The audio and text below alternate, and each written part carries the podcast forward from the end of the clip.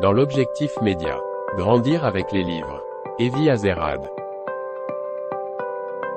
Bonjour et bienvenue sur la chaîne de podcast dans l'objectif média Grandir avec les livres. Aujourd'hui, j'ai l'honneur de recevoir David Chavalarias pour parler de son livre Toxic Data, comment les réseaux sociaux manipulent nos opinions, publié en 2022 aux éditions Flammarion. Bonjour David Chavalarias. Bonjour. Alors, avant de commencer, je me permets de vous présenter auprès de nos auditeurs et auditrices. Vous êtes actuellement directeur de recherche au CNRS et vous dirigez le laboratoire Médias, Opinion publique et Socialisation à l'Institut des systèmes complexes à Paris. Vous êtes l'auteur de nombreuses publications scientifiques sur l'analyse et la diffusion de l'information dans les réseaux sociaux, la polarisation politique et les comportements d'opinion. Vous êtes une personne engagée, impliquée et je vous trouve admirable parce que vous n'hésitez pas à prendre de votre temps pour transmettre votre savoir et vos connaissances auprès du grand public. Pour commencer, David Chavalarias, pouvez-vous nous dire ce qui vous a motivé à écrire Toxic Data? Est-ce que c'est Trump qui vous a poussé à écrire ce livre? Alors, c'est pas Trump directement qui m'a poussé à écrire ce livre, mais Effectivement, j'observais depuis plusieurs années l'évolution de l'utilisation des réseaux sociaux à des fins politiques, notamment pour faire avancer de la désinformation, soit viser certaines personnes pour faire baisser leur crédibilité, par exemple. Donc il y avait eu déjà des opérations, ce qu'on appelle d'astroturfing, c'est-à-dire de comportements coordonnés pour essayer d'agir dans la vie réelle à partir des mondes numériques. Et j'ai été assez choqué par euh, la descente aux enfers des États-Unis avec euh, l'épisode Trump, où là j'ai vu que les réseaux sociaux avaient été utilisés de manière très très puissante par différents acteurs, d'ailleurs pas seulement les partis de Trump. Voyant aussi d'autres événements un petit peu improbables, par exemple le Brexit, j'ai trouvé utile de lancer un projet qui s'appelle Politoscope avec euh, Mazir Panay sur l'analyse des mondes numériques et le militantisme politique, qui nous a permis d'observer un certain nombre de phénomènes et à partir de là, voyant euh, la situation évoluer en France un peu comme un parallèle de ce qui s'était passé aux États-Unis, même si les deux pays sont très différents, c'était important de restituer un peu ce qu'on avait pu observer dans le Politoscope et de manière un peu plus générale euh, ce que je savais des mondes numériques. Dans votre livre, vous employez un terme qui est quand même dur, on est intoxiqué par les réseaux sociaux et par ce monde virtuel. On en est à ce point-là pour certaines choses, oui, il faut bien faire la part des choses. Il y a des très bonnes utilisations des réseaux sociaux, mais effectivement, dans certains cas, on a eu plusieurs épisodes, notamment par exemple dans le cas de la pandémie, mais aussi dans d'autres cas dans, de campagne politique, on peut avoir des sous-groupes qui se retrouvent d'une certaine manière intoxiqués au sens où ils vont être nourris de visions déformées de la réalité. Et ça, c'est pas seulement de leur fait, mais c'est aussi du fait de la machinerie des réseaux sociaux qui organise la circulation d'informations d'une certaine manière et qui peut, dans certains cas, effectivement, amener à intoxiquer des groupes entier de personnes.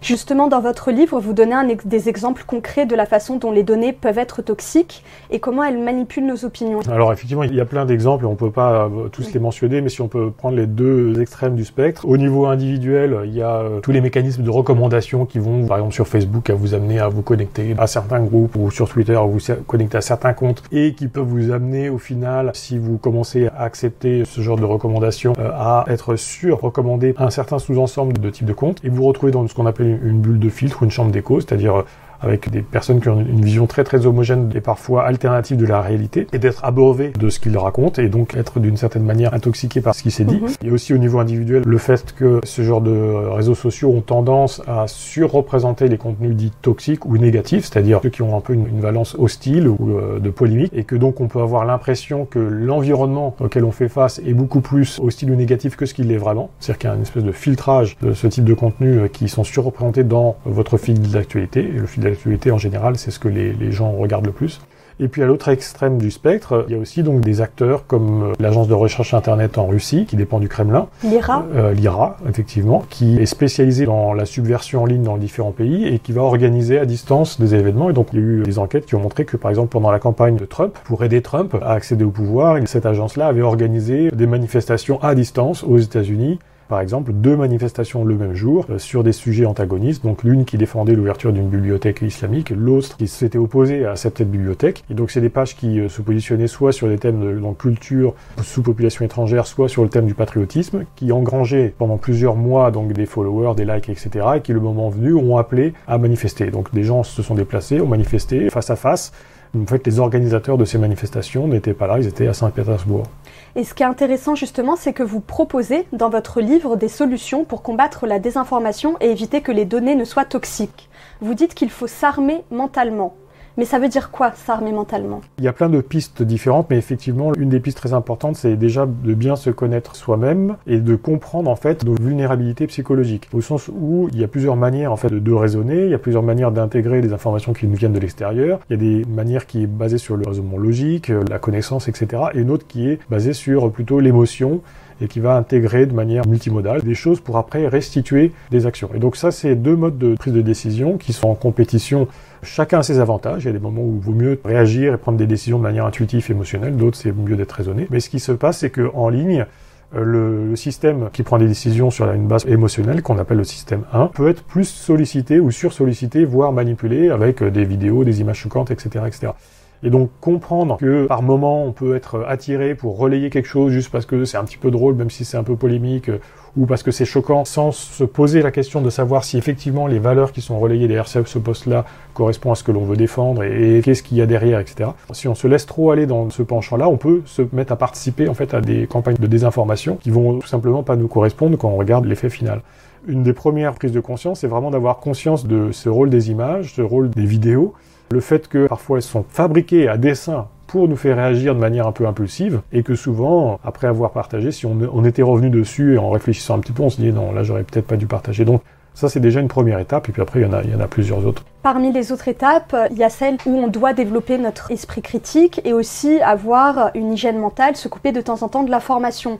Vous conseillez, dans l'idéal, une fois par semaine, de ne pas avoir accès aux écrans. Est-ce que vous appliquez ce conseil? C'est bien d'arriver à déconnecter, ça tout le monde le dit, hein, et c'est vrai que c'est dur de déconnecter. Il y a un côté euh, très attractif de l'écran, euh, c'est souvent la première chose qu'on fait euh, le matin, c'est regarder son téléphone, souvent la dernière chose qu'on fait, c'est aussi regarder son téléphone. Et en fait, il faut savoir que ces écrans, et aussi toute l'ingénierie derrière des réseaux sociaux, donc par exemple le like, le nombre de retweets, le nombre de partages, etc., sont faits pour nous captiver et deviennent d'une certaine manière une drogue. On sait que dans le cerveau, quand vous voyez que vous avez été relayé, je sais pas, 100 fois, 200 fois, ça crée des décharges de dopamine, et donc ça, d'une certaine manière, ça vous drogue. Donc arriver à prendre conscience de ça et du coup se forcer un petit peu à déconnecter de temps en temps, je, trouve c'est sain. Moi-même, bon, j'y arrive pas forcément tout le temps à l'appliquer, mais, mais, en tout cas, c'est un, un bon réflexe.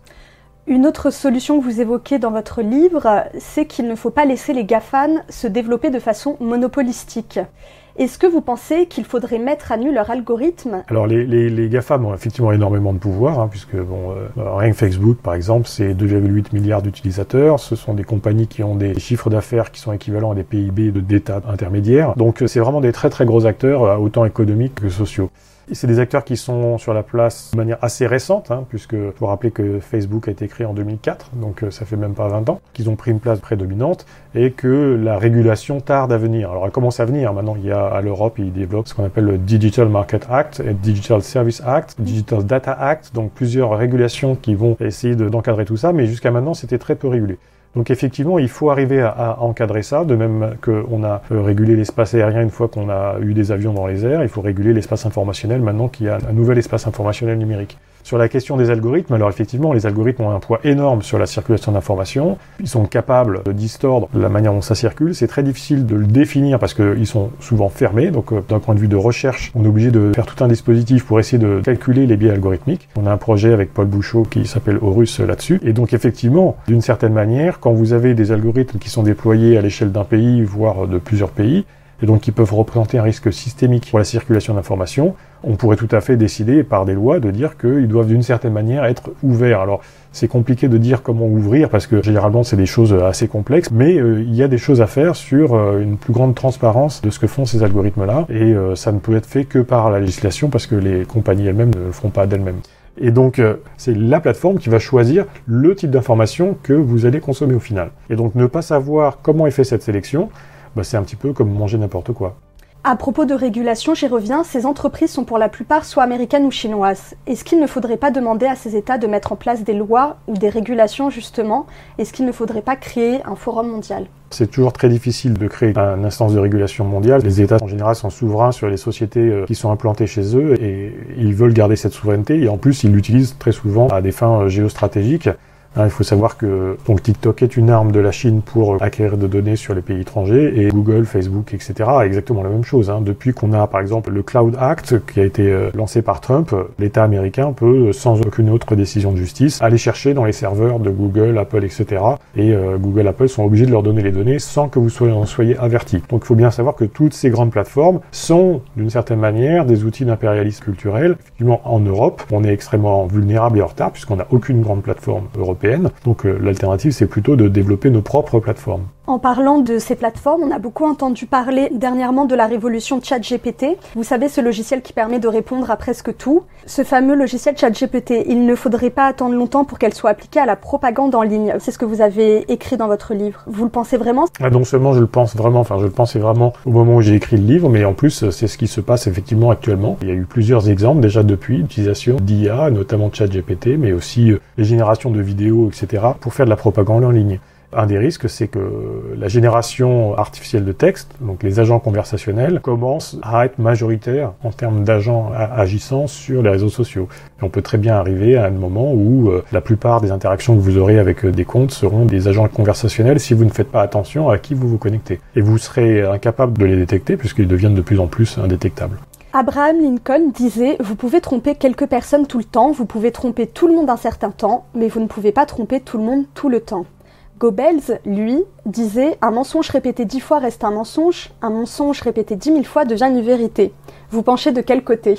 Sur Goebbels, c'est la question du biais de répétition. C'est-à-dire que quand vous voyez quelque chose de manière très très répétée, au bout d'un moment, vous commencez à le croire. Effectivement, si vous contrôlez un espace de communication, et donc le principe de la propagande, hein, c'est ce qui se passe notamment en Russie actuellement, à force de répéter les choses, les gens commencent à croire. Donc, euh, si vous voulez, vous pouvez tromper beaucoup de monde longtemps si vous développez un état totalitaire qui contrôle absolument tout. Maintenant, c'est vrai qu'au bout d'un moment, ça craque, mais les plateformes communicationnelles que l'on a actuellement, donc, qui mhm. deviennent ubiquitaires et ont tendance à vraiment coloniser l'ensemble des aspects de la vie sociales peuvent, si elles sont mal utilisées, servir à propager mensonges et développer des réalités alternatives, effectivement, notamment par le martelage et la répétition d'informations fausses.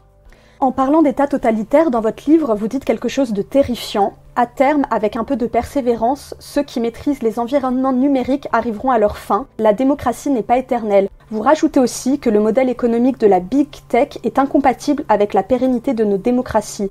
Vous le pensez vraiment? Est-ce que ce sera la fin inéluctable de nos démocraties? Je pense vraiment qu'il y a un risque. Enfin, la démocratie, c'est un système de gouvernance qui est assez récent, si on regarde dans l'histoire. Enfin, en tout cas, qui n'a pas eu des grandes périodes de stabilité. Et elle peut tout à fait disparaître. Et le constat du livre, c'est que les outils numériques tels qu'ils sont employés et déployés actuellement ne vont pas dans le sens de la stabilité de la démocratie. Et au contraire, aident plutôt des États de type totalitaire à contrôler leur population. Donc effectivement, si on ne change rien dans les modèles d'utilisation de ces médias, si on ne change pas dans la manière dont on bénéficie du il se peut très bien que de plus en plus de démocraties tombent en fait dans les mains de régimes soit illibéraux, comme c'est le cas en Hongrie, soit totalitaires, comme c'est le cas dans de nombreux autres pays en fait. Hein. Le nombre de pays démocratiques n'est pas si grand en fait euh, dans le monde. Le pire dans un avenir proche, ce sont aussi, vous l'avez évoqué, l'avenir des journalistes. Est-ce que vous pensez que la religion du texte court, les choix des sujets guidés par les clics, le côté média-spectacle, les sujets faciles, est-ce que le journalisme est voué à disparaître? Pour vous, ce sera quoi le journaliste de demain? Alors je pense pas que le journalisme, enfin j'espère pas que le journalisme soit voué à disparaître, mais effectivement, il y a une nouvelle configuration des environnements d'information qui bouscule complètement la profession de journaliste, notamment parce qu'avant il y avait une communication un petit peu verticale entre les journaux avec des gens formés déontologiquement à faire du journalisme, même si après il peut y avoir des dérives. Et puis donc les citoyens, maintenant il y a des communications complètement horizontales entre n'importe qui vers n'importe qui, et des espèces d'entrepreneurs de l'information qui essaient de se constituer des audiences. Il y en a qui font ça très bien, je dis pas ça de manière péjorative, mais ça ouvre aussi la porte à des escrocs. Et puis il y a aussi ce temps de l'information qui s'est accéléré et qui ne correspond plus au temps du journalisme traditionnel où on faisait des enquêtes, où on prenait un petit peu le temps, quelques heures pour écrire un papier, parfois euh, quelques semaines sur les réseaux sociaux. Une information va vivre même pas 24 heures et un papier qui viendrait après ces 24 heures pour euh, dire la même chose n'aurait plus aucune audience. Donc il y a euh, effectivement cette course à la fois sur le temps et cette course au contenu. Il y a aussi une habituation, notamment des jeunes générations, à des formats très courts, à croire que quand on a lu le titre, on a l'information. Donc il y a aussi un problème d'éducation. Si on veut que le journaliste continue à vivre avec la noblesse de la profession, il y a aussi des questions d'éducation des populations à ce que c'est qu'une vraie information, une information vérifiée, ce que c'est qu'une déontologie. Et donc il y a tous ces points de vigilance avec aussi d'autres effets. Par exemple, il n'y a pas seulement les textes courts, mais aussi, par exemple, le format des vidéos. Certaines plateformes privilégient les vidéos courtes dans leur diffusion, et des vidéos trop longues sont sous-diffusées. Donc tout ça peut poser des vrais problèmes à la fois sur la profession de journalisme, et même sur le type d'information que les citoyens sont capables d'intégrer. Parce que si vous ne prenez pas le temps d'entrer dans les détails, ben, vous ne comprenez que les choses dans la superficialité. Pour terminer, David Chavalarias, pouvez-vous nous donner une idée de ce que vous espérez que les lecteurs retiennent de votre livre? J'aimerais au moins deux choses. D'une part, c'est que la situation est préoccupante, donc ça c'est ce que j'essaie de dresser comme panorama dans tout le livre, mais la deuxième chose c'est qu'il n'y a pas de fatalité, c'est-à-dire que la situation est ce d'une part parce qu'il y a cette emprise terrible des GAFAM, mais les GAFAM n'ont de pouvoir que parce qu'on leur donne du pouvoir, parce qu'on utilise leur plateforme. Il suffirait d'avoir un regard critique sur la manière dont on utilise les plateformes, d'avoir une volonté d'utiliser des plateformes alternatives, de s'intéresser aux conditions d'utilisation de ces plateformes pour développer tout un écosystème informationnel complètement différent. Le message que je développe à la fin, et c'est pour ça qu'il y a de nombreuses pistes en fait d'amélioration, c'est comme disait Coluche, hein, il suffit que vous achetez pas un produit pour qu'il se vende plus. Donc euh, l'utilisation massive de réseaux fermés euh, qui sont basés sur la revente de vos informations, donc quand c'est gratuit, c'est vous le produit. Donc cette utilisation massive mène à une déstructuration du tissu social, mais menace aussi les processus démocratiques. Mais il suffirait qu'on prenne juste un petit peu de temps chacun pour se poser la question de savoir quels réseaux sociaux on veut utiliser, comment, avec qui on se connecte pour que ça change vraiment les choses. Ça, c'est possible. Il faut juste arriver à la fois à prendre conscience du problème et puis à bien comprendre les solutions et euh, la manière dont on peut y participer. Merci infiniment David d'avoir été mon invité. Je vous redonne les références Toxic Data publiées aux éditions Flammarion. Et puis tout de suite une musique de Dépêche Mode, Policy of Truth, qui parle de l'importance de la vérité et de la transparence.